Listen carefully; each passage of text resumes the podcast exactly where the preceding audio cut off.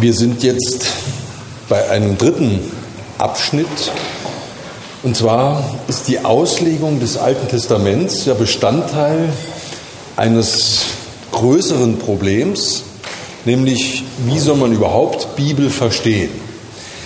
Ich habe das etwas provokativ formuliert auf der Suche nach dem Sinn.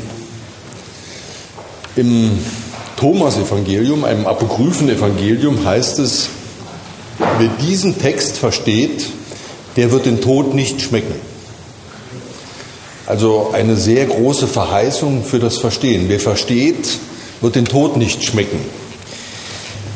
Ähm, in einem bestimmten Sinne finde ich diesen Satz wahr. Das ist eine Verheißung, wer das biblische Zeugnis wirklich versteht, der wird vielleicht sterben, aber er braucht den Tod nicht zu fürchten. Ich möchte das Problem des Verstehens erst einmal kurz allgemein skizzieren und dann an einem Beispiel exemplifizieren. Ich komme noch aus einer Pädagogik, wo Beispiele eine große Bedeutung haben. Ähm, man kann sich vieles, was theoretisch sehr abstrakt klingt, an einem Beispiel dann doch kleinbrechen und äh, nachvollziehen. Das Beispiel wird sein der Auszug Israels aus Ägypten. Aber zunächst lassen Sie mich wieder so einen Flug machen, äh, wie Sie es genannt haben, äh, über das Problem, was heißt Verstehen von Bibel. Die Wissenschaft, das hatte ich vorhin ja noch zum Schluss gesagt, die das systematisch untersucht, heißt Hermeneutik. Hermeneutik ist die Kunst des Verstehens. Die Kunst zu verstehen setzt relativ viel voraus. Vielleicht denken Sie etwas naiv, na, verstehen ist doch nicht so schwer. Ich kann doch verstehen, was mein Mann sagt, ich kann doch verstehen, was meine Kinder von mir wollen. Aber seien Sie vorsichtig. Das, was sich schnell und häufig zuerst einstellt, ist das Missverstehen.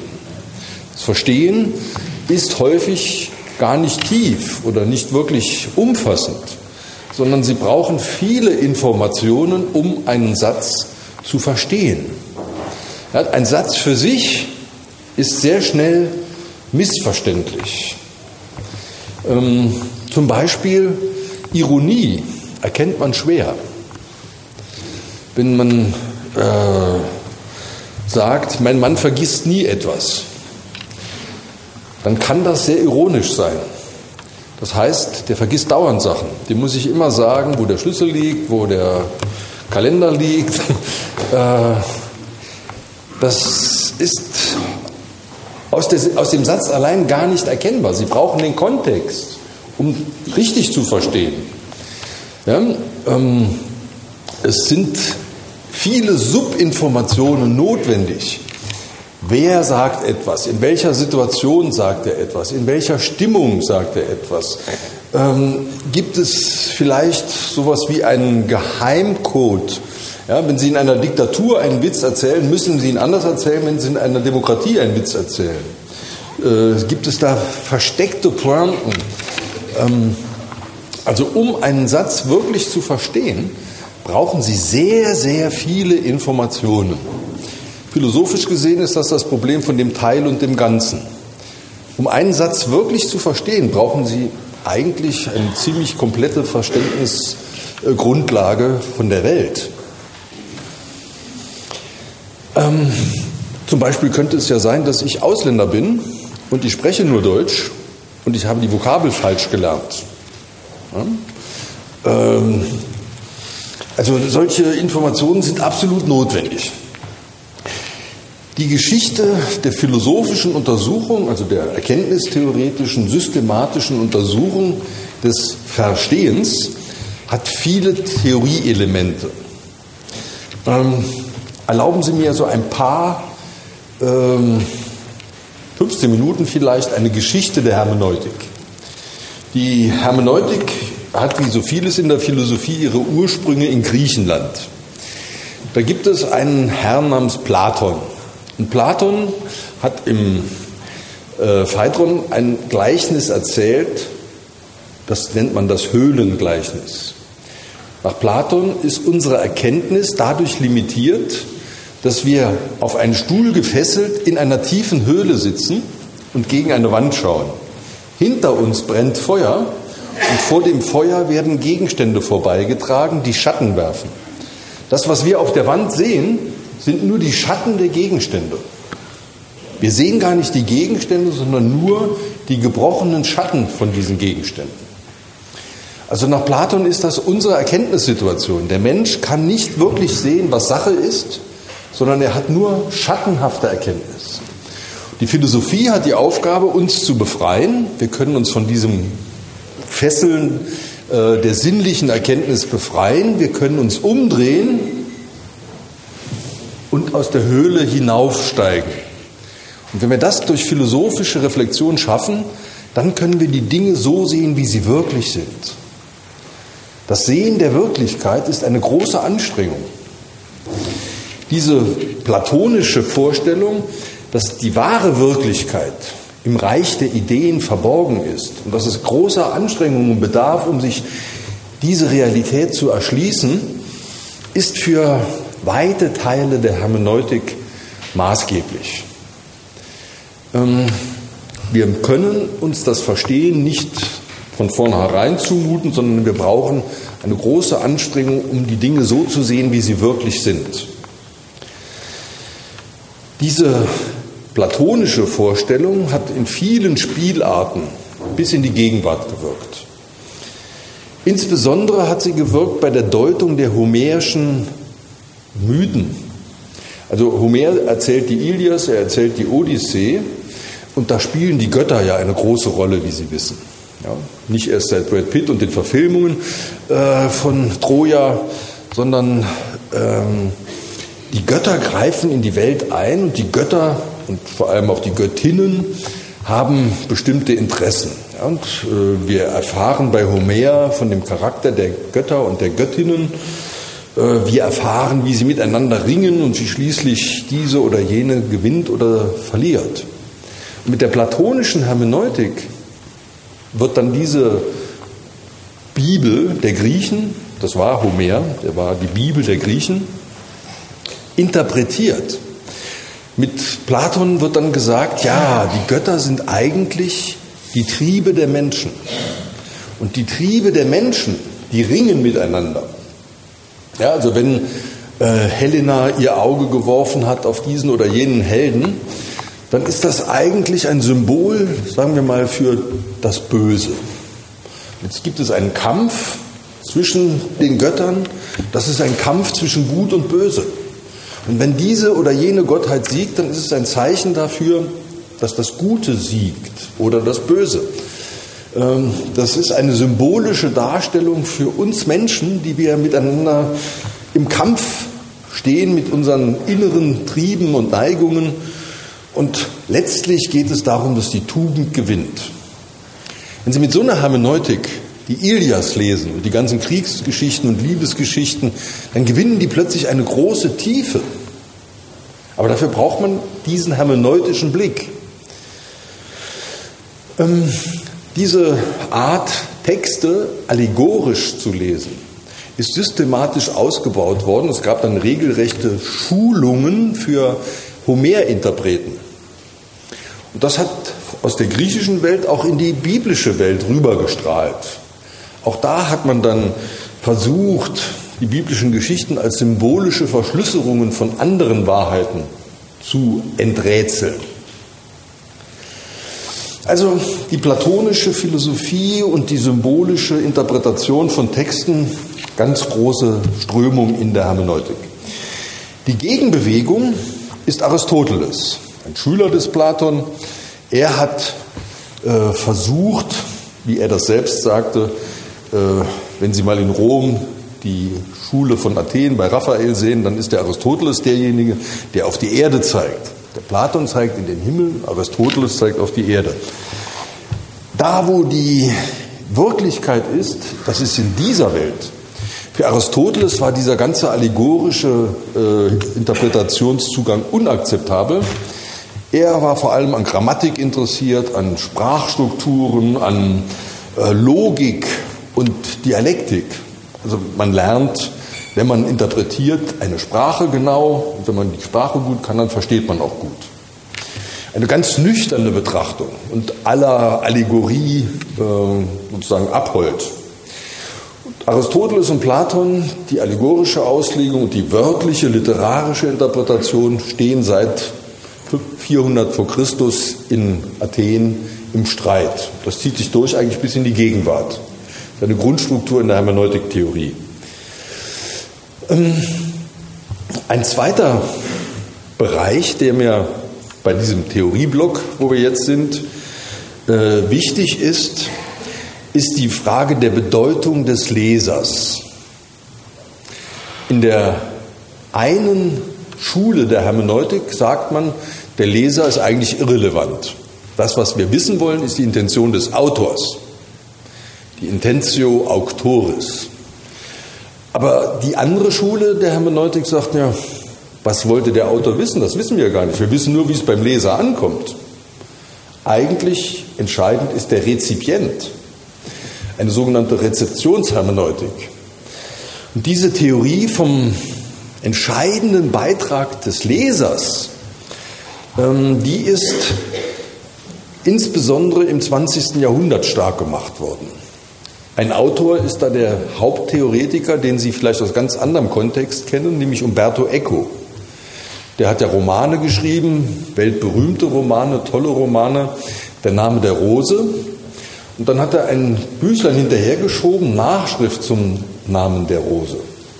Und in dieser äh, Reflexion sagt Umberto Eco, er als Kriminalautor hätte so viele Dinge sich gedacht, als er das Buch geschrieben hat.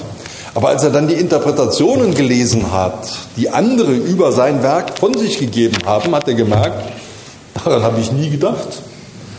Das, das ist eine Interpretation, die nicht mir entspringt, sondern dem Leser. Und er hat das dann sehr theoretisch entwickelt in mehreren Schriften. Lector in Fabula heißt zum Beispiel ein Buch, äh, also der Leser in der Erzählung. Und er sagt, jeder Sinn, der generiert wird, ist Leistung des Lesers. Der Leser muss mitarbeiten. Wenn Sie als Lesende nicht eine Theorie entwickeln, wer ist der Täter? Warum hat er das getan? Man wird ja da immer hin und her geschickt von dem Autor und jeder hat so seine Theorie. Wer hat denn diese ganzen Morde auf dem Gewissen? Ähm, Eco sagt, der Autor müsste sofort sterben, wenn er das Buch veröffentlicht hat. Der stört nur. Ein Text ist eine Maschine zur Generation von Sinn. Texte generieren sehr viel mögliche Interpretationen und das ist sehr gut. Eco schreibt ein Loblied auf solche Texte, die viel Sinn generieren. Also ein Telefonbuch ist kein guter Text. Denn so viele Sinne generiert das Telefonbuch nicht. Aber ein Krimi, der viele Deutungen erlaubt und der ja ganz unterschiedliche Sichtweisen eröffnet, das ist ein guter Text. Und in dem Sinne ist auch bei Eco die Bibel ein sehr guter Text, weil er viele Deutungen provoziert. Aber das ist die entscheidende Frage, welche Bedeutung hat der, der liest? Es gibt viele Hermeneutiker, die sagen, das ist die alles entscheidende Bedeutung. Ob eine Frau liest oder ob ein Mann liest, es ist verschieden. Männer haben andere Perspektiven als Frauen. Am besten lesen wir Stereo ob ein armer Mensch liest, wenn ein Bauer in Südafrika, der mit äh, dem Überleben ringt, die Predigt Jesu hört oder den Propheten Amos hört, dann versteht er den anders als ja, ein ganz gut bezahlter C4-Professor in Heidelberg. Ja, also das Verstehen hängt auch von den materiellen Voraussetzungen ab, von den Lebensumständen des jeweiligen den Lesenden. Das ist in der Theologie der Befreiung sehr stark betont oder eben in der feministischen Theologie, die sehr betont, dass das Geschlecht äh, des Lesenden oder der Lesenden eine Rolle spielt. Ähm, das Verstehen hängt eben auch sehr davon ab, welche Bildung man mitbringt. Wenn jemand einen Text liest, der das Land kennt, der die Orte kennt, wo diese Dinge spielen, der die Sprache kennt. Das ist eben anders verstehen, als wenn jemand liest, der noch nie da war, der noch nie sich mit diesen Dingen äh, beschäftigt hat. Also die Bildung des Lesenden ist eine ganz wichtige Rolle. Wir haben also, wenn man das, äh, den Pol äh, betont, Leser und seine Welten, äh, eine Fülle von verschiedenen äh, engagierten Hermeneutiken. In der ganzen hermeneutischen Debatte ist eine Sache meines Erachtens viel zu kurz gekommen und dafür bin ich, äh, wie soll ich sagen, im Ring und versuche das auch immer wieder deutlich zu machen. Zum Verstehen gehört auch, dass man über die Wahrheit von Texten streitet. Worte sind geduldig, Papier ist geduldig. Aber ist das auch wahr, was da steht? Also die Frage nach der großen Bedeutung von Sachgehalt. Also der Unterschied zwischen einem fiktionalen Roman und einem wirklich guten, äh, lebensmäßigen Roman, äh, der ist nicht so leicht auszumachen. Was ist Wahrheit? Was ist nun die Wirklichkeit, äh, die ein Text erschließt oder nicht erschließt? Und das ist ja nun bei der Bibel sehr in der Diskussion. Die Bibel erzählt, Gott hat Israel aus Ägypten herausgeführt. Stimmt das? Oder Jesus ist von den Toten auferstanden, der Erste unter den Wiedergeborenen.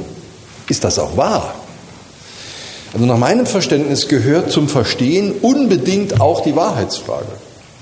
Sonst haben Sie vielleicht alle möglichen Ideen, aber was nutzt es, wenn man die Wahrheitsfrage nicht mit reflektiert?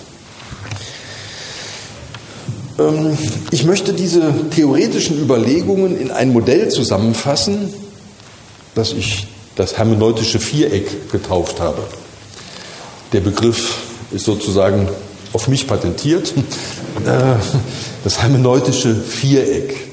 Und das will besagen, wenn Sie also einen Text lesen, dann brauchen Sie vier Pole, um zu verstehen, was damit gemeint ist. Erstens müssen Sie fragen nach dem Autor und seiner Welt. Wer hat das geschrieben? Wann hat er das geschrieben? Welche geschichtlichen Umstände waren zu seiner Zeit da? Der Autor und seine Welt. Das ist der erste Pol. Der zweite Pol es gilt übrigens auch für die Gegenwart. Also wenn Ihr Nachbar zu Ihnen was sagt, ähm, dann müssen Sie verstehen, wer ist das, wer redet da zu mir. Also Sie müssen Informationen haben, um zu verstehen, über den Autor, über den Sender, den Absender. Das Zweite ist der Text und seine Welt. Der Text und seine Welt. Das ist äh, ein Text hat ja ein Leben und eine Bedeutung, auch wenn Sie von dem Autor gar nichts wissen. Wenn Sie einen Satz lesen, ohne dass Sie wissen, wer ihn geschrieben hat, hat das ja trotzdem eine Bedeutung. Der Text als Text hat eine wichtige Funktion. Der dritte Pol ist der Rezipient, der Leser, die Lesenden und ihre Welt oder ihre Welten. Wo kommt dieser Text an? Ja, wer bin ich?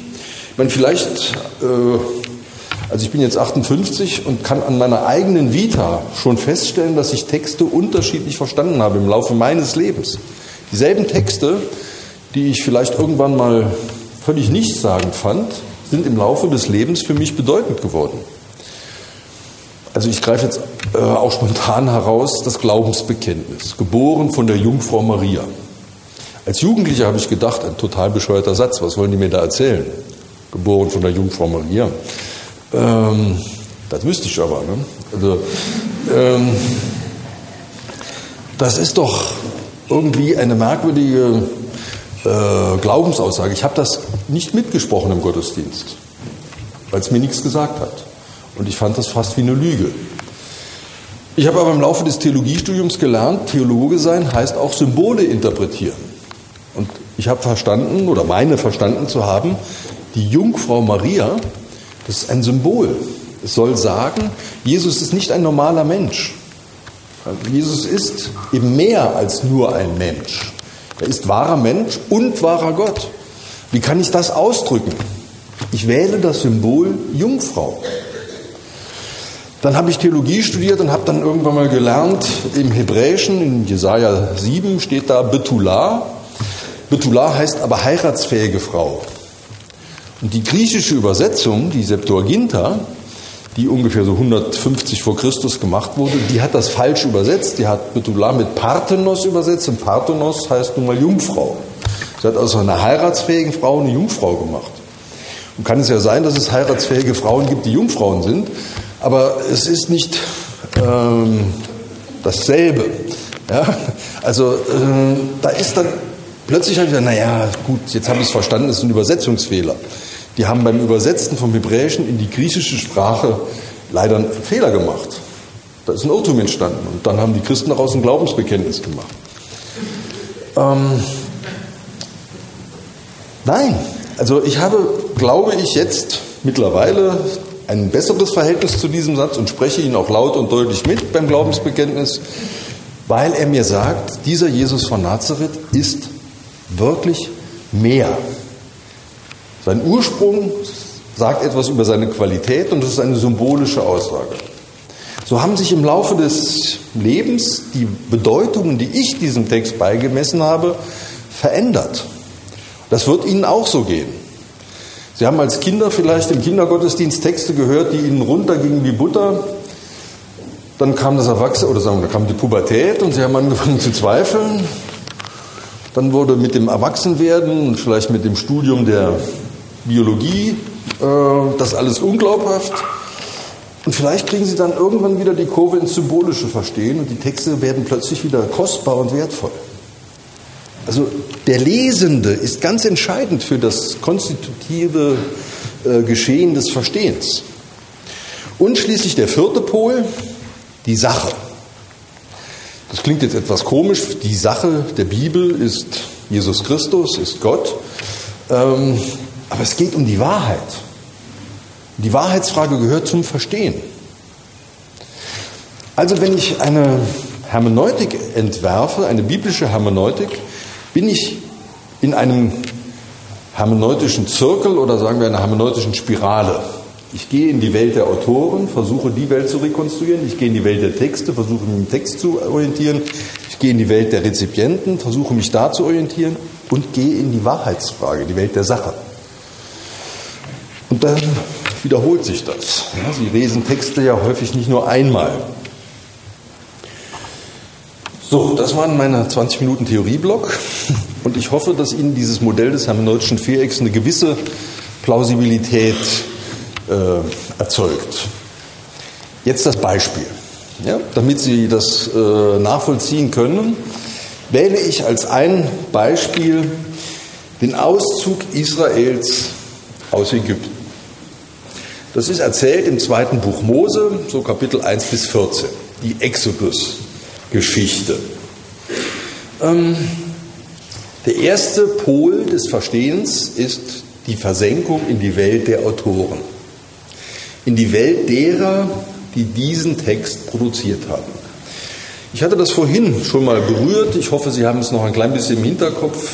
Ramses II. ist wahrscheinlich der Pharao, äh, im 13. Jahrhundert, weil eben die Orte Pithom und Ramses in Exodus 1, 12 äh, erwähnt sind, ähm, wo wahrscheinlich das Exodus-Geschehen stattgefunden hat.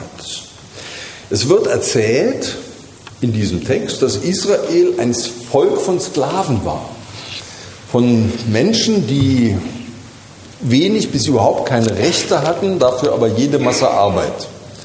Sie waren dem Pharao zu Frondienst verpflichtet und haben ungeheure Bauten erstellt.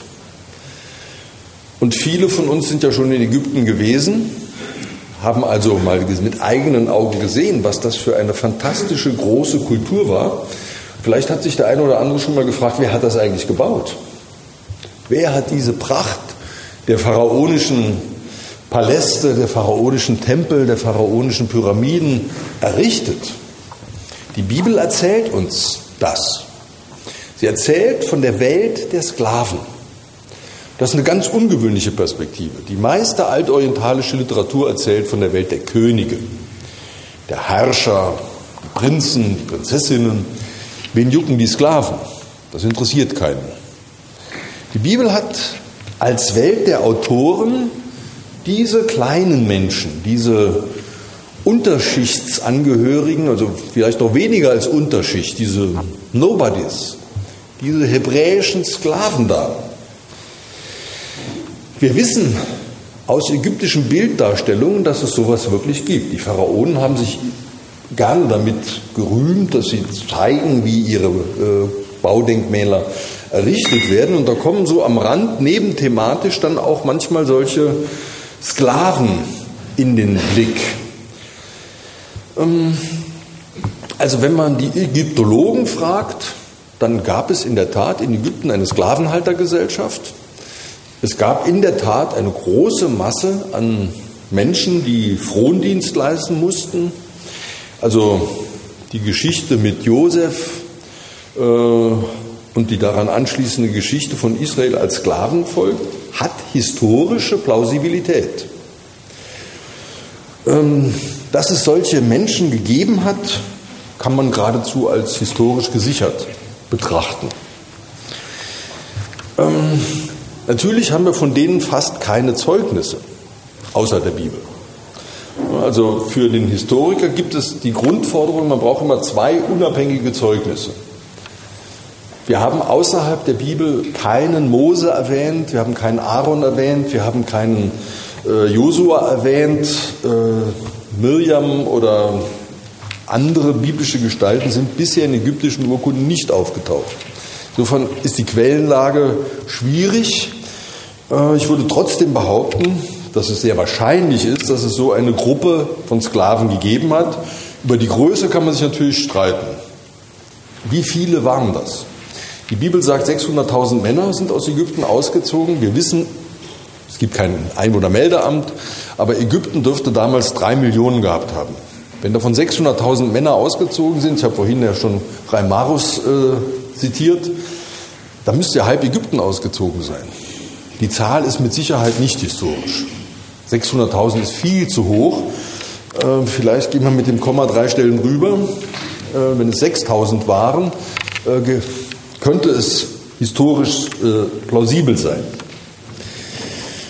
Ähm, nun erzählt die Exodus-Geschichte von zehn Plagen, die dem Pharao zugemutet wurde, damit er diese Sklaven ziehen lässt. Wir wissen aus Kauflisten, dass ein Sklave na, ungefähr so viel wert war wie ein kleiner Mittelklassewagen. Einen Sklaven kaufen, das war teuer. Und viele Sklaven haben und halten, das war sehr teuer. Ähm, also kein Pharao hätte so ein großes Vermögen an Menschen einfach ziehen lassen. Natürlich lässt er die nicht ziehen. Die müssen für ihn arbeiten, die müssen für ihn äh, Kinder gebären, die gehören ihm auch. Äh, also äh, es ist historisch extrem unwahrscheinlich, dass ein Pharao freiwillig Sklaven entlässt, weil Mose sagt, unser Gott will das. Also äh, diese Erzählung von den Plagen, die den Pharao dann nötigen sollen, etwas zu tun, was er eigentlich gar nicht möchte, nämlich ein großes Vermögen verlieren, äh, sind von daher verständlich. Es lassen sich auch äh, ja, plausibilisieren, die verschiedenen einzelnen äh, Plagen dass es Heuschreckenplagen gab, dass manchmal äh, der Nil verunreinigt war durch große Einspülungen von Lehm und der dann aussah, als ob er Blut wäre. Ähm, also Details lassen sich da auch historisch plausibilisieren, aber ob das so in dieser Reihenfolge, wie die Exodus-Erzählung das äh, bringt, in die Welt der Menschen damals gehörte, kann man bezweifeln. Aber wir wissen darüber nichts Sicheres. Was wir sicher wissen, ist die Beschreibung des Exodus. Es wird gesagt, dass Israel auszieht und dann werden Orte genannt, wo ein Wunder sich ereignet hat. Das Schilfmeerwunder, Yam Suf auf Hebräisch. Und die große Frage ist, wo ist das Schilfmeer? Wenn Sie nach Ägypten reisen, dann gibt es zwei Routen, die für den Exodus in Frage kommen. Entweder sind die am Mittelmeer entlang gezogen und äh, Dann gibt es so eine Seenplatte, die Sirbonischen Seen, möglicherweise da oben am Mittelmeer. Oder aber, vielleicht überraschend, wenn Sie durch den Sinai durchziehen, dann gibt es in der Nähe des Golf von Aqaba eine Gegend, die so heißt, Schilfmeer. Und vielleicht hat das Schilfmeer sich da, äh, dieses Wunder im, am Golf von Aqaba, äh, ereignet. Das ist historisch nicht sicher zu belegen.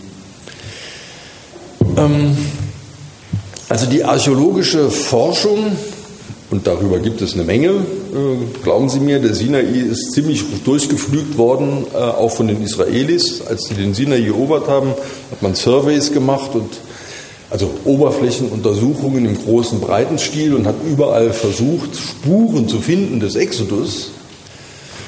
Leider ohne Erfolg. Es gibt keinen archäologischen Beleg dafür, dass ein großes Volk 40 Jahre durch die Wüste gezogen wäre ähm, und auch von einem Schilfmeerwunder, wo das Heer der Ägypter äh, umgekommen wäre, gibt es archäologisch keinen Nachweis. Gut, für Archäologie gilt, und ich grabe ja auch jedes Jahr in Israel, ähm, der gute Grundsatz, the absence of evidence is not the evidence of absence. Also, dass es keinen Beleg gibt, belegt nicht, dass es nichts gegeben hat. Ja, es hat in der Archäologie, das muss man lernen, sowieso nur mini, mini, minimal was überlebt. Was glauben Sie, wenn äh, in 3000 Jahren jemand diesen Raum ausgräbt? Wie viele Spuren von Ihnen werden hier sein? Keine. Also das, was Archäologen belegen können, ist gar nicht so gewaltig viel. Aber dass Sklaven existiert haben, dass Sklaven versucht haben abzuhauen, dass sie freigekommen sind, dass ihnen die Flucht geglückt ist, vielleicht unter wunderbaren Umständen, dass sie aus Ägypten heraus nach Israel geflüchtet sind, möglich ist es. Ja, also ich glaube, niemand kann bestreiten, dass ein historischer Kern in diesen Aussagen enthalten sein könnte. Und ich persönlich stelle mir das auch so vor. Da gab es mal eine Erfahrung, dass Menschen aus der Sklaverei freigekommen sind und sie haben das mit ihrem Gottesglauben in Verbindung gebracht. Der, der uns hier rausgebracht hat, das war Gott. Gott hat uns aus der Sklaverei herausgeführt. Und sie verehren einen Gott, der aus der Sklaverei befreit. Also wenn man die Welt der Autoren betrachtet, kommt man äh, zu gewissen Resultaten. Ähm, ich glaube auch, dass es einen historischen Mose gegeben hat, auch wenn es dafür keinen stichhaltigen Beweis gibt. Also wie gesagt, eine außerbiblische Quelle, die die Existenz eines Hebräers namens Mose belegt, gibt es nicht oder noch nicht. Das kann sich ja bei jeder Grabung ändern. Ähm, also die Welt der Autoren hat eine gewisse Plausibilität. Wir haben es zu tun mit einer Erzählung aus der Zeit des 13. Jahrhunderts, die aber in ihrer literarischen Formulierung, so wie sie jetzt vorliegt, wesentlich später ist. Ich hatte vorhin ja schon äh, angedeutet bei der Pentateuch-Entstehung, äh, diese Kerne, diese historischen Nuklien, die sind später von verschiedenen Menschen erzählt worden und unterschiedlich erzählt worden. Und damit kommen wir jetzt zu dem zweiten Pol, die Welt des Textes. Ja, also wir wissen nicht, wer genau, wer diesen Text geschrieben hat. Wir wissen nicht ganz genau, was historisch dahinter sich verbirgt, aber wir wissen, diesen Text, den gibt es. Und dieser Text, der hat Eigentümlichkeiten. Und die Exodus-Erzählung äh, mit ihren verschiedenen äh, Zweigen äh, fixiere ich jetzt mal auf Exodus 14, das ist die Geschichte von der Errettung am Schilfmeer. Wenn Sie diese Geschichte, das Kapitel Exodus 14, sorgfältig lesen, dann werden Sie feststellen, es gibt da drei verschiedene Versionen, was sich ereignet hat. Die eine Version erzählt, den ganzen Tag über hat ein starker Ostwind geweht und der hat das Wasser weggeblasen. Der hat stark äh, das Wasser äh, zur Seite gedrückt und die Israeliten sind durch dieses frei gewordene Stück Land gelaufen und als das ägyptische Heer hinterherkam, sind die im Dreck hängen geblieben. Die hatten schwere Wagen, die sind eingesackt. Die sind hängen geblieben. Die haben die Sklaven verfolgt, wollten sie wieder einfangen und sind dann im Schmaddel, wie man im Saarländischen sagt, äh, versackt. Das ist eine Version des Wunders. Die zweite Version des Wunders sagt, als die Ägypter da durchgegangen sind, kam das Meer zurück. Die sind ersoffen. Die Ägypter sind ertrunken. Die dritte Version des Wunders sagt, Mose hat den Arm gehoben und das Meer hat sich gespalten, so wie diese Sitzreihen. Links das Meer, rechts das Meer, in der Mitte eine große Mauer. Die Israeliten sind hindurchgelaufen und als das ägyptische Heer hinterhergehechtet ist, um die Sklaven einzufangen, Klappe zu, Ägypten tot. Äh, also wir haben eine, eine Wundergeschichte, die sich immer mehr steigert. Die Ägypter versank, versanken im Matsch und die Ägypter versanken zwischen einem wunderhaft gespaltenen Meer. Und wenn man diese Geschichten weiter analysiert, glaube ich, kann man mit ziemlicher Sicherheit sagen, dieser Text hat eine Wachstumsgeschichte. Im Laufe der Erzählung wurde das Wunder immer wunderbarer. Die jüngste Version dieses Textes berichtet uns von einer Spaltung des Meeres. Der Text als Text sagt, die Errettung am Schilfmeer ist ein Wunder ganz extraordinärer Größe. Über, also wie gesagt, wir sind jetzt bei der Welt des Textes. So wird das in den in der Literatur dargestellt. Jetzt kommt der dritte Pol, die Welt des Lesers. Wie verstehen wir als Lesende diese Geschichte vom Auszug aus Ägypten und von der Errettung Israels am Schilfmeer? Und jetzt kommen die verschiedenen Lektüremöglichkeiten oder da die Franzosen in der Richtung sehr aktiv waren, ist das Fachwort Relektür die verschiedenen Relektüren. Ähm, lesen wir das also zunächst mal mit den Augen von Frauen, feministisch-theologisch. Was sehen Frauen? Ähm, und da brauchen wir nicht jetzt rumzuraten, da gibt es auch entsprechende Kommentarliteratur, Handbücher, äh, feministische Exegese. Und da ist sehr deutlich, Frauen sehen die Rolle von Frauen Davon war bisher noch gar keine Rede. Ne? Ich habe ja bis jetzt noch keine Frau richtig erwähnt. Aber wenn Sie hinschauen, welche Rolle spielen Frauen? Ich zitiere mal aus dem ersten Kapitel des Exodus-Buches. Da kriegt der König von Ägypten Angst, weil die Hebräer so zahlreich werden.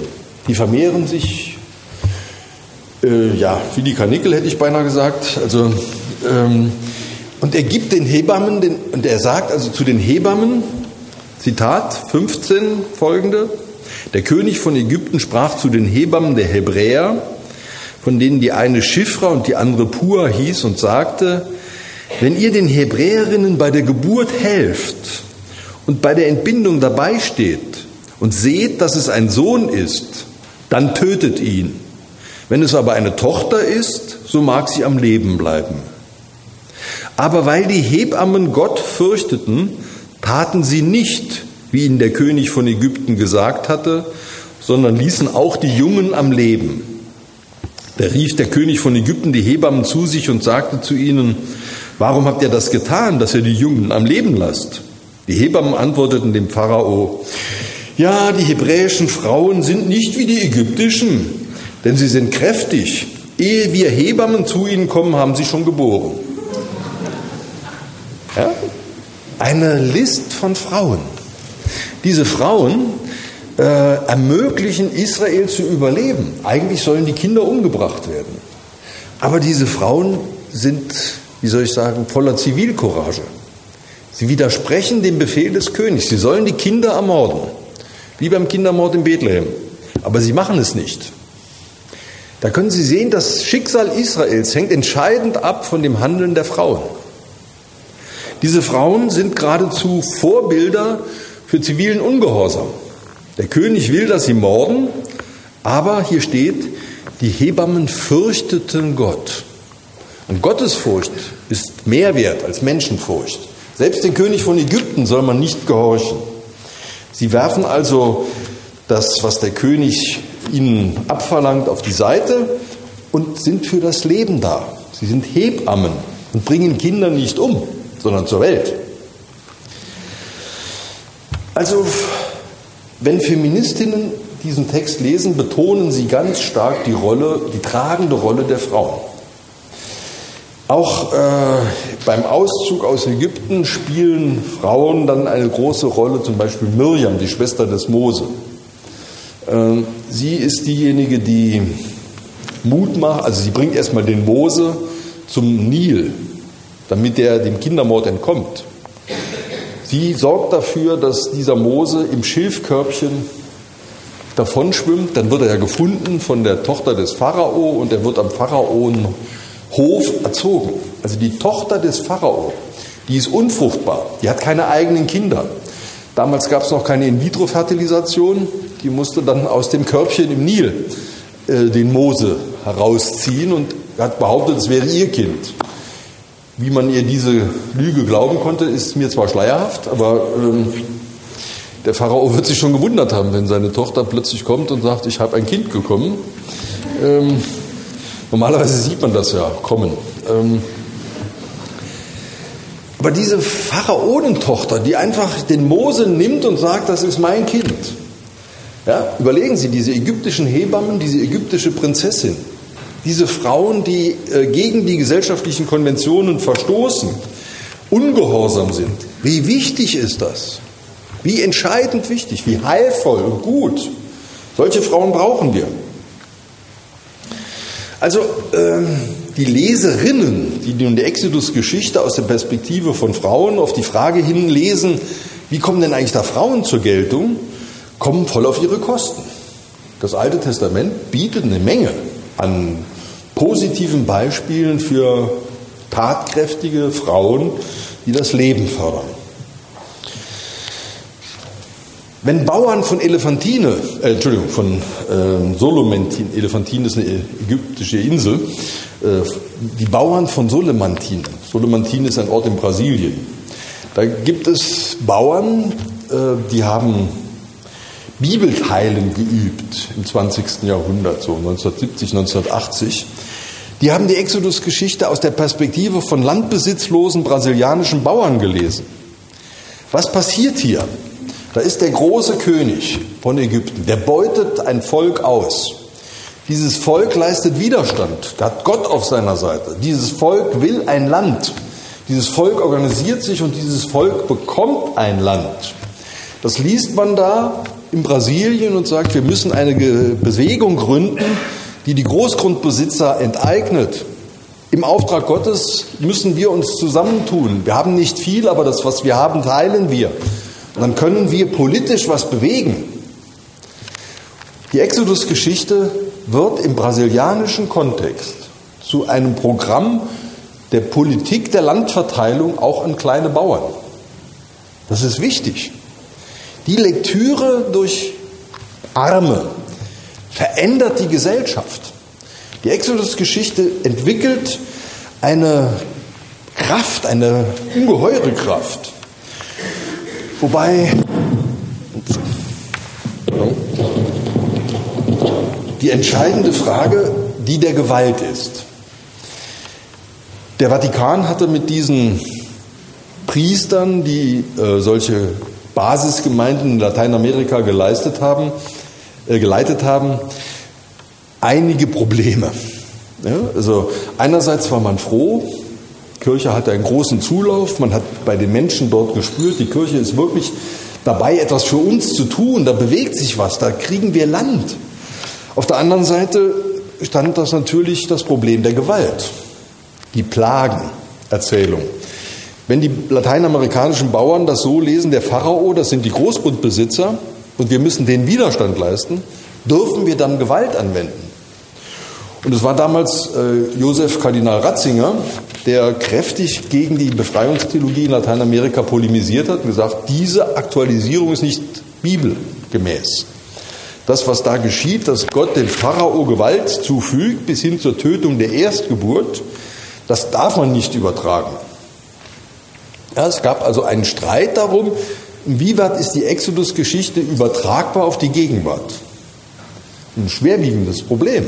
Ja, also dürfen Menschen zur Befreiung aus der Abhängigkeit, zur Befreiung aus der totalen Abhängigkeit, weil man kein eigenes Land hat, Gewalt anwenden und die Erstgeburt des Pharao töten? Schwierige Frage. Ähm, eine andere Hermeneutik ist äh, entwickelt von einem ebenfalls katholischen Theologen, Eugen Drewermann. Der war mal sehr berühmt, ist in den letzten Jahren ein bisschen ruhiger um ihn geworden. Aber Eugen Drewermann hat eine sehr eindrucksvolle Exegese der Exodus-Erzählung vorgelegt. Und die möchte ich Ihnen äh, schon zehn Minuten geben Sie mir für Drewermann, weil ich das für interessant halte, wirklich interessant. Drewermann ist der Meinung, dass die biblischen Texte, alle biblischen Texte, das Problem der Angst im Zentrum haben. Menschen haben Angst. Die Bibel ist eine Hilfe gegen menschliche Ängste. Ähm, die Exodus-Erzählung äh, deutet er auf zwei Ebenen. Es gibt auf der Oberfläche das, was er die objektale Erzählung nennt, und darunter eine Substruktur, die nennt er die subjektale Ebene. Und das, was auf der objektalen Ebene läuft, hat eine subjektale Entsprechung und dabei geht es um psychische Entwicklungen. Ja, also wenn äh, hier in diesem konkreten Beispiel erzählt wird, dass der Pharao ein Sklavenvolk unterdrückt hat, dann deutet das Drewermann auf der subjektalen Ebene, und lachen Sie jetzt nicht, das ist meines Erachtens durchaus seriös, der Pharao ist Symbol für den Vater. Der ist Symbol für die Kraft einer väterlichen Autorität, die die Sklaven, sprich die Kinder, unterdrückt. Ja, es geht auf der objektalen Ebene Israel gegen den Pharao, aber auf der Gefühlsebene, auf der subjektalen Ebene geht es ich als Kind gegen den Vater und seine Übermacht. Also dieser Gedanke, dass biblische Erzählungen psychische Prozesse meinen könnten, den muss man erstmal fassen. Drewermann weiß natürlich auch, dass das eine am Leser orientierte Rezeption ist. Er behauptet nicht, dass der Autor der Bibel das so gemeint hat. Aber für ihn als Leser der Bibel im 20., 21. Jahrhundert hat die Bibel diese Bedeutung. Seine Relektür ist halt eben informiert von Sigmund Freud und Carl Gustav Jung und er liest Texte als Spiegel von inneren Entwicklungsprozessen. Wenn Sie sich darauf mal einlassen und mit mir die Exodus-Geschichte nochmal abgehen und dann fragen, was könnte das auf der seelischen Entwicklungsebene meinen, ergibt sich etwa Folgendes. Israel lebt in Ägypten und zwar gut, im Sinne von, sie sind versorgt. In der Wüste klagen sie nachher bei Mose, oh, wären wir doch bei den Fleischtöpfen Ägyptens gewesen. Jetzt sitzen wir hier in der Wüste und haben nichts zu essen. Es geht uns schlecht. Brevermann deutet das so, die Fleischtöpfe Ägyptens, das ist das Elternhaus. Das sind ja hier auch Eltern mit ihren Kindern. Denken Sie mal mit. Der Pharao hat Fleischtöpfe. Äh, man muss zwar, solange man die Füße unter seinen Tisch setzt, äh, tun, was sein Wille ist, aber man ist versorgt. Jetzt kommt der Gedanke auf, mit Gottes Hilfe könnte man aus diesem Haus der Knechtschaft ausziehen. Ja, die Vorstellung Gottes in den zehn Geboten, ich bin der Herr dein Gott, der dich aus Ägyptenland, dem Haus der Knechtschaft, herausgeführt hat. Das heißt für Drewermann, ich bin der Herr dein Gott, der dich aus dem Elternhaus in die Unabhängigkeit hinausgeführt hat. Also, die wollen raus. Die Israeliten sagen, wir möchten ausziehen. Der Pharao sagt, uh -uh, ich lasse euch nicht gehen. Ja? Äh, Mama sagt, nein, das kannst du mir nicht antun, du musst hier bleiben. Ich brauche dich. Ich lasse dich nicht gehen. Jetzt kommen die Plagenerzählungen. Die Pubertät, genau. Das sind die Konflikte, die Eltern mit Jugendlichen haben. Ja, die Jugendlichen wissen ganz genau, dass sie die Eltern verletzen. wenn sie bestimmte Dinge tun, aber sie tun sie trotzdem. Ja, sie wissen vielleicht sogar, dass es nicht richtig ist, was sie machen, aber sie plagen die Eltern. Ähm, zehn Plagen ist da ja manchmal noch sehr tief gegriffen.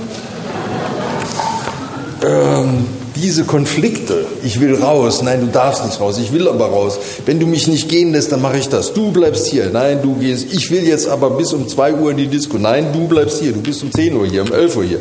Also diese Plagen zwischen Pharao und dem Volk ähm, spiegeln nach Drewermann den inneren Konflikt von Heranwachsenden mit der elterlichen Autorität.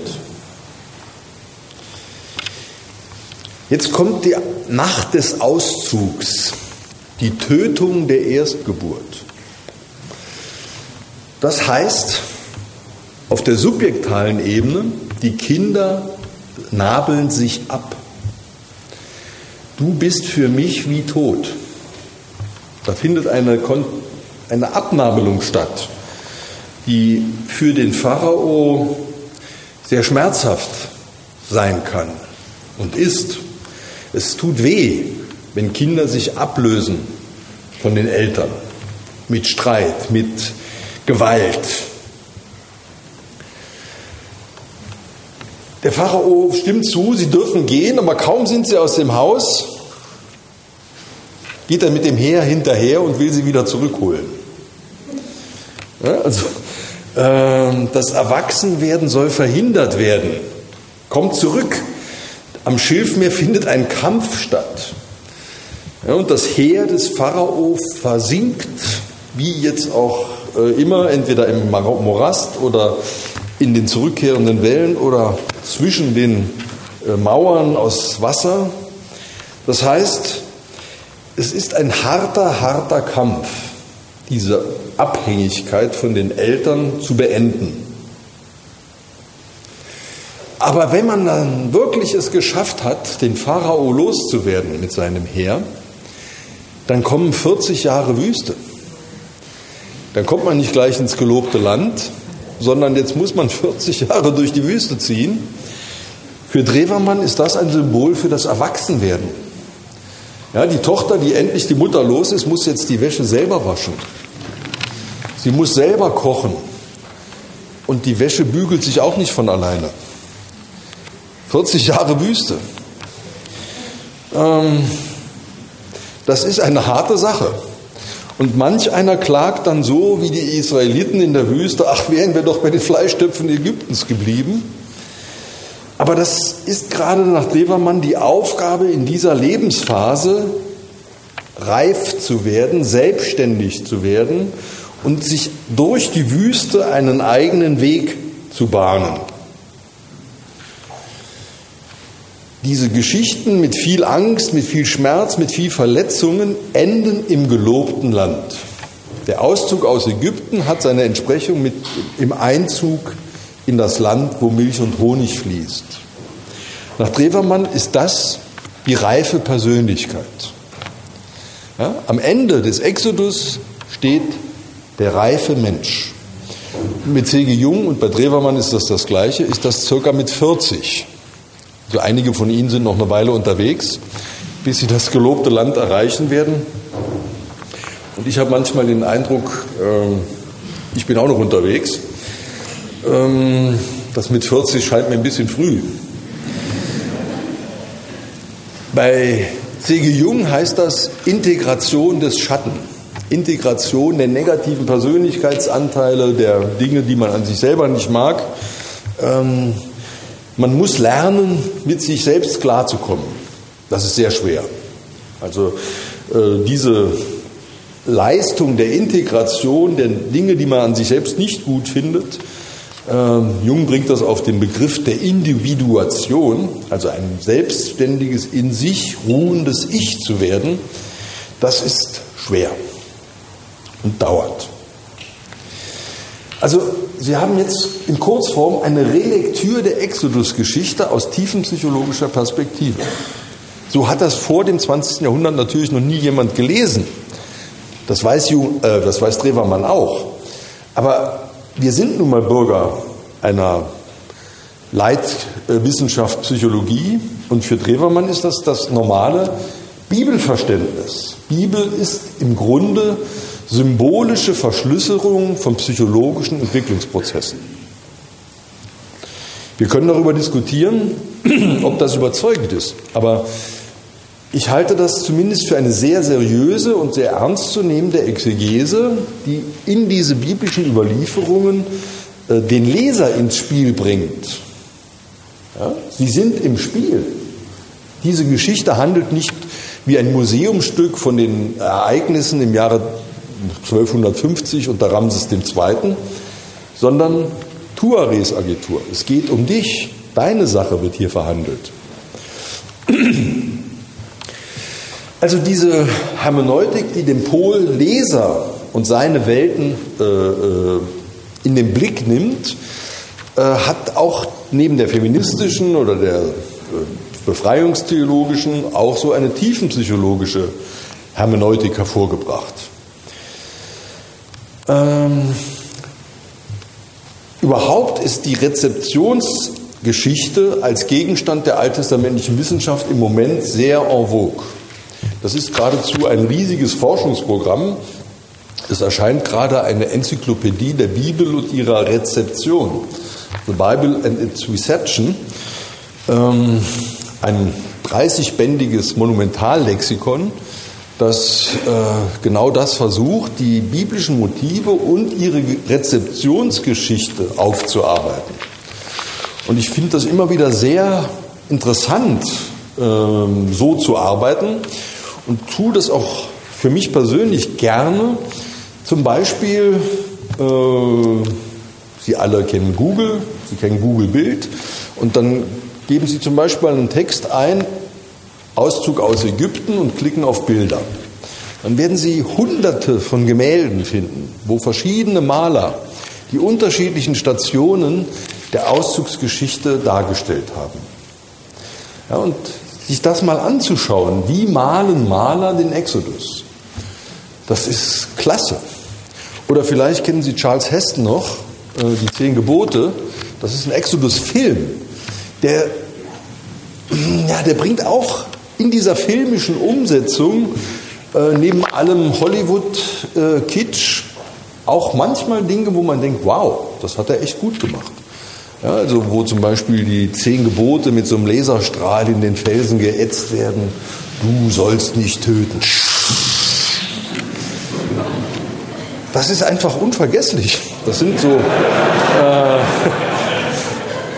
Urbilder, die ich, ja, also die Rezeptionsgeschichte ist für die Bibelgeschichte, für das Verstehen der Bibel sehr hilfreich. Also äh, verachten wir das nicht. Literatur, Film, äh, Bildhauerei, Malerei, äh, alles das sind Formen der leserorientierten äh, Bibelinterpretation. Kommen wir jetzt zum vierten Pol, die Frage nach der Wahrheit. Das ist, glaube ich, jetzt an diesem Beispiel Exodus-Geschichte eine heikle Frage. Ich glaube, dass die allermeisten Leser ein Verständnis haben, hier soll eigentlich ein Tatsachenreportage geliefert werden. Hier soll eine Geschichte erzählt werden, die sich genau so in der geschichtlichen Realität abgespielt hat. Also im Englischen hat man die Unterscheidung von Story und History. Äh, und die meisten glauben, dass die Story History wäre. Das ist die Frage, ist das so gewollt? Die, die das vertreten, werden gerne Fundamentalisten genannt. Früher hatte der Ausdruck gar keine so negative Bedeutung, wie er sie in den letzten zehn Jahren bekommen hat. Es gab eine Zeitschrift, die hieß The Fundamentals. Und da ging es um die Grundlagen, um die Fundamente des Glaubens und vor allen Dingen darum, wie man den Glauben als Grundlage seines Lebens entwickeln kann. Also das war überhaupt gar nicht negativ. Seitdem es halt äh, Selbstmordattentäter gibt, die sich mit Bomben in die Luft jagen und die als Fundamentalisten bezeichnet werden, ist der Begriff äh, im Grunde vergiftet worden. Also man muss vielleicht ein bisschen ein anderes Wort suchen, um das zu äh, verstehen, was ich jetzt sagen will.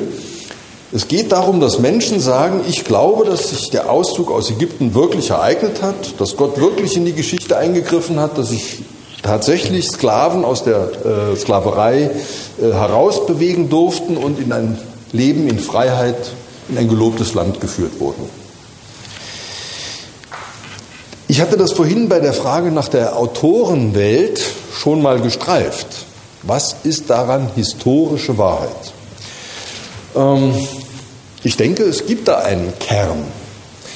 Also bei aller Kritik, die wir methodisch uns immer antrainieren als Bibelexegeten, äh, ich denke doch, dass es so etwas wie die Sklaven in Ägypten gegeben hat und dass auch solche Fluchtgeschichten ähm, einen historischen Gehalt haben. Ob das alles so geschehen ist, wie das jetzt in der Entfaltung der Story im, im Exodus-Buch ähm, geschrieben wird, muss man in der Tat bezweifeln. Also ich würde nicht sagen, das ist eine 1 zu 1 Tatsachenreportage. Ähm, für viele ist das, was ich jetzt gerade im Moment gesagt habe, aber ein Problem. Also, ah, das hat doch alles historisch so stattgefunden und selbst die Geschichte mit dem äh, Ertrinken der ägyptischen Armee im Schilfmeer ist geschichtlich so passiert. Und gar nicht allzu langer Zeit habe ich auf ähm, Arte eine Reportage gesehen, wo gezeigt werden sollte, dass es just in dem Augenblick, als die Israeliten auf das Meer zugingen, den Untergang von Atlantis gegeben hat. Und ein Untergang bewirkt eine Tsunamiwelle. Und gerade als die Israeliten da durchzogen, kam der Tsunami und schwupp, das ägyptische Heer war halt zufälligerweise oder Gott gefügt, gerade in der Stellung, dass der Tsunami die Ägypter ersäuft hat und die Israeliten sind davon gekommen. Alles historisch. Ähm, ja, einige von Ihnen haben gelacht, ich auch, muss ich sagen. Also die Zufälligkeiten werden ja immer mehr. Und vor allen Dingen, die Menschen, die so argumentieren, wollen die Wahrheit der Bibel retten, aber meines Erachtens widerlegen sie die Bibel. Wenn sie sagen, es war nicht Gott, der Israel aus Ägypten herausgeführt hat, sondern es war ein unglaublicher Zufall. Ja, da war ein Erdbeben und da gab es eine Flutwelle und die Flutwelle hat gerade die Ägypter versenkt. Dann ist ja gar nicht Gott im Spiel. Also nach meinem Verständnis wäre das eher eine Widerlegung der biblischen Erzählung als eine Bestätigung. Denn das Biblische will ja sagen, da wo keine Chance mehr ist, wo Menschen überhaupt keinen Weg mehr sehen, da schließt Gott einen Weg mitten durchs Meer auf. Für mich ist das symbolisch. Also ich kann mir das als historisches Ereignis nur schwer äh, vorstellen und empfinde solche Erklärungen in Anführungszeichen doch sehr gezwungen. Ein anderes Beispiel in derselben Lesweise. Mose kommt an einen Dornbusch und der Dornbusch brennt und brennt und brennt und verbrennt nicht. Wie ist das denn möglich? Jetzt sagt die Geschichte, es ist Gott, der in diesem Dornbusch erscheint. Dann gibt es aber jetzt Biologen, die haben erforscht, es gibt eine bestimmte Art von Käfern. Das sind so Glühwürmchen.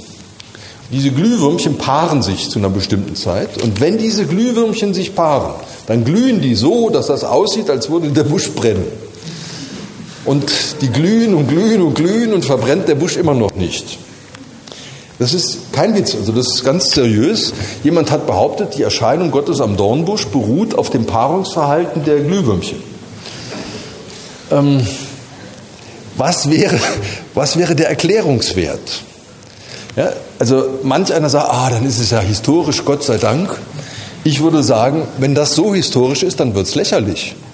Ja, wenn Mose sich in der Weise geirrt hat, dass er geglaubt hat, es erscheint ihm Gott, aber in Wirklichkeit schaut er nur dem Glühwürmchen bei Paaren zu. Ähm, also für mein Verständnis ist das keine wirkliche Hilfe zum Verstehen. Ja, also man muss bei diesen Versuchen mit den Mitteln der Naturwissenschaft, die Bibel hat doch recht zu behaupten, äh, aufpassen. Man muss da sehr aufpassen. Also meines Erachtens muss man den Wahrheitsbegriff ändern. Und das ist ein Pol, der mir halt äh, persönlich sehr am Herzen liegt. Die Wahrheit der Bibel erschöpft sich nicht im historischen, Die Wahrheit der Bibel hat eine andere Dimension, als geschichtliche Tatsachen zu beschreiben. Ja, also weder die Glühwürmchen noch der Untergang von ähm, einem Atlantis, äh, der mythische Untergang, der ist ja noch nicht mal bewiesen, können die Wahrheit der Bibel retten, sondern die Wahrheitsfrage muss man in der biblischen Überlieferung meines Erachtens anders stellen. Und das ist so mein vorletzter Punkt. Was für ein Wahrheitsbegriff steckt denn dahinter? Und ich komme jetzt von einer bestimmten Art, ähm, ja, vielleicht ist das sogar eine Fernwirkung von Platon, äh, womit ich eingestiegen bin. Für mein Verständnis hat das biblische Zeugnis nicht die Absicht, uns darüber zu informieren, dass im Jahre 1350 eine Gruppe von Menschen äh, diesen wunderbaren Rettungserfahrungen äh, teilhaftig werden durfte, sondern, und da bin ich dann in gewisser Weise bei Drewermann, die biblischen Autoren wollten die Geschichte so erzählen, dass wir uns selbst mit unseren lebensgeschichtlichen Erfahrungen da eintragen können. Ähm, das hat in der Bibelwissenschaft eine bestimmte Tradition, die verbindet sich mit Namen wie zum Beispiel Martin Heidegger oder Rudolf Bultmann. Deren Hermeneutik sieht etwa folgendermaßen aus. In biblischen Erzählungen gibt es ein darunterliegendes Verständnis des Daseins. Und dieses Daseinsverständnis ist zutiefst geprägt von der Erfahrung, dass der Mensch Angst hat. Dass der Mensch sich selbst als endlich erfährt, als fehlbar, als schuldig, als schwach. Aus dieser Grundangst, aus diesen Erfahrungen von, ja, von Menschsein, das ist eben Menschsein, äh, erzählen die Bibelautoren immer wieder Auswege. Diesen Ausweg können wir Menschen nicht selber leisten. Also dass Israel aus der ägyptischen Gefangenschaft herauskommt, ist ein Wunder, weil hier dasjenige wirksam wird, was wir Gott nennen. Gott greift ein, das heißt, Gott macht Wege auf, äh, die es uns ermöglichen, aus diesem Gefangensein in uns selbst, in unserer Schuld, in unserer Schwachheit, in unserer äh, Unterdrücktheit herauszukommen. Ähm, also bei ähm, den klassischen Auslegern nennt man das die existenziale Interpretation. Das klingt jetzt wieder so nach Professorenart. Ähm, existenzial und existenziell sind zwei Fremdworte, die sich nur mit einem Buchstaben unterscheiden, A und E. Und das ist gerade das Gute. Existenziell heißt ich im Einzelnen und existenzial heißt alle, allgemein. Ein Existenzial ist etwas, was alle Menschen gemeinsam betrifft. Und Heidegger hat eine existenziale Analytik des Daseins versucht und etwa folgende These entwickelt. Jeder Mensch, wenn er geboren wird, lebt in einer naiven Selbstverständlichkeit. Ja? Wir werden als Babys in eine Wiege gelegt und dann ist da einfach eine Mutter, dann ist da einfach ein Vater, da ist da einfach die Umwelt, äh, die Mitwelt, die da ist. Und wir nehmen das erstmal ganz selbstverständlich. Ganz selbstverständlich, ganz naiv. Wir sind in der Welt hineingeworfen, in die Welt, die uns nun ausmacht. Diese Welt ist gekennzeichnet durch eine gewisse, wie Heidegger das nennt, Diktatur des Mann. Mann macht das nicht. Mann ist freundlich. Mann geht zur Schule. Mann lernt. Mann arbeitet. Man verdient sein Dasein. Äh, sein Lebensunterhalt. So macht man das. Das nennt Heidegger die Diktatur des Mann. Diese Diktatur des Mann und die selbstverständliche Ausgelegtheit unserer Welt wird durch eine Sache gestört und damit durchbrochen. Das nennt Heidegger das Vorlaufen zum Tod. Wenn wir realisieren, dass man nicht ewig lebt, sondern dass ich sterben muss, dass dieser Tod mein Tod ist, unvertretbar. Ich muss meinen eigenen Tod sterben. Das ist mein Urproblem. Ich muss sterben. Dann entsteht eine große Angst. Die Angst vom Sterben. Diese Angst vom Sterben zerstört die Selbstverständlichkeit. Diese Angst vom Tod, das Vorlaufen zum Tod, ist wie ein Aufmachen der Augen. Bei Heidegger ist das sozusagen der notwendige Schmerz, um in das zu kommen, was er die Eigentlichkeit nennt. Die eigentliche Existenz. Meine Existenz. Nicht Mann macht das, sondern ich mache das. Oder ich mache das nicht. Aber ich lerne durch diesen Schock der Erfahrung des Todes selbst zu sein. Die Selbstständigwerdung. Ähm, das ist der Philosoph Heidegger. Das hat bei ihm zunächst mal gar nichts mit Bibel zu tun, sondern es ist eine Analytik des Daseins. Und es ist dann eben bei manchen Theologen so gelaufen, dass man diese philosophische Theorie genommen hat und damit Bibel interpretiert hat. Und ich denke, es ist gar nicht so schwer, die Exodus-Geschichte von daher zu interpretieren, existenzial zu interpretieren. Der Menschen der Gefangenschaft unter der Diktatur des Pharao beziehungsweise unter der Diktatur des Mann. Dann die Herausführung durch das Vorlaufen zum Tode, ja, also diese Auseinandersetzung bis auf den Tod das herausgeführt werden aus Ägypten und die eigentliche Existenz, die selbstbestimmte Existenz im Lande Kanaan, wo Milch und Honig fließen. Also man kann versuchen, und ich halte das für legitim, aufzuzeigen, dass in den Exodus-Geschichten das Schicksal eines jeden von uns sich spiegelt. Also Sie verstehen die Texte eigentlich nur, wenn Sie diesen Wahrheitsgehalt entdecken, für sich entdecken, wo komme ich mit meinem Leben in diesen Texten vor? Und wenn man Pfarrer ist zum Beispiel und eine Predigt halten muss über diese Exodus-Geschichten, und die kommen mehrfach äh, im Predigtplan vor, dann ist man, glaube ich, nicht schlecht beraten, wenn man der Gemeinde verdeutlicht, das geht um dich.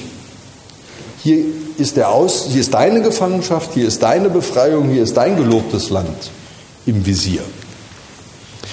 Und die Wahrheit der Bibeltexte ähm, realisiert sich in meinem Leben. Ähm, das ist natürlich ein völlig anderer Wahrheitsbegriff, das ist mir restlos klar. Ich rede jetzt über den Exodus nicht mehr als historisches Geschehen, ich rede nicht mehr über den Text der Exodus-Geschichte und seine Struktur, ich rede nicht mehr nur über die Rezeptionsarten, sondern ich behaupte eine sachliche Wahrheit. Es gibt einen Gott, der auf mich schaut, der mich und meine Notsituation wahrnimmt, der mich errettet, der von außen in mein Leben einbringt, mir einen Retter schickt, der mich da herausführt aus der Gefangenschaft und der mich beschenkt, gnadenhaft beschenkt mit der Freiheit. Ähm, das ist eine Dimension einer solchen äh, Erzählung wie der Exodus-Geschichte, die eben eine ganz andere Qualität hat als Historie oder bloß Story. Da geht es um die Wahrheit meines Lebens. Hm. Kommen wir nochmal sozusagen zurück auf das Modell vom hermeneutischen Viereck und überlegen nochmal, was uns jetzt das Beispiel gebracht hat. Also ich hatte gesagt, Verstehen ist ein schwieriger Prozess und man muss da viele Pole abklappern. Wir haben versucht, kurz in die Welt der Autoren zu schauen, in die Welt der Spätbronzezeit, in die Welt der Eisenzeit 1 und 2, die Welt der Autoren, die diese Texte so erlebt haben und die diese Texte produziert haben. Wir haben geschaut auf die Struktur der Texte als Texte. Wir haben einen Blick geworfen auf verschiedene Formen der Rezeption der Exodus-Geschichte. Ja, in allen möglichen Variationen von, von äh, feministischer, befreiungstheologischer, tiefenpsychologischer Interpretation. Und wir haben viertens die Frage gestellt, was ist daran wahr? Und ich habe mich dafür äh, stark gemacht, dass man Wahrheit nicht auf historische Tatsächlichkeit reduziert, sondern dass es bei der Frage nach der Wahrheit der Exodus-Geschichte um mein Leben geht, um meine Existenz im Angesicht Gottes. Also eine, ein Plädoyer für eine existenziale Interpretation geführt. Ich komme jetzt zum Schluss und frage, ist diese Suche nach dem Sinn eigentlich erfolgreich? Haben wir jetzt nicht eine solche Sinnfülle erlebt, dass man fast schon von einer Sinnflut äh, sprechen müsste?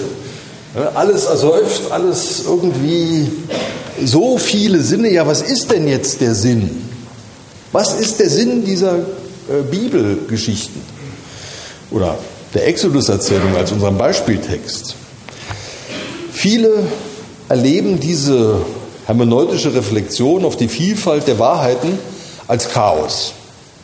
Ich kenne das von Studierenden, die sagen, das ist ja alle, da hat ja jeder irgendwie irgendwas recht. Ähm, aber ich würde statt Chaos den Begriff Reichtum verwenden. Wenn Sie verstehen, dann entdecken Sie viele Dimensionen und Sie haben ein vielgestaltiges Verstehen. Ähm, das beste Beispiel für solches Verstehen ist immer eine gute Partnerschaft. Ja, wenn Sie Ihren Partner kennenlernen, dann lernen Sie im Laufe der Zeit von verschiedenen Seiten kennen. Ja, Sie kennen einen Menschen nicht sofort gleich und ganz, sondern in bestimmten Situationen entdecken Sie immer wieder Facetten, immer wieder neue äh, Bereiche. Und sie werden auch entdeckt. Ja, also äh, der andere nimmt an ihnen ja auch immer neue Facetten wahr. Das ist nicht Chaos. Das ist eben das Verstehen in seiner realen Gestalt. Sie nehmen an einem Menschen so viel wahr, ja, seine Art zu sprechen, seine Art sich zu bewegen, seinen Geruch, seine Gewohnheiten, seine Kleidung. Sie nehmen seine Gefühlswelt wahr.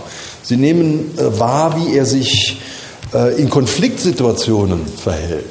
Das ist sehr wichtig, wie einer im Stress ist, wie er im Streit ist, wie er in der Entfernung ist.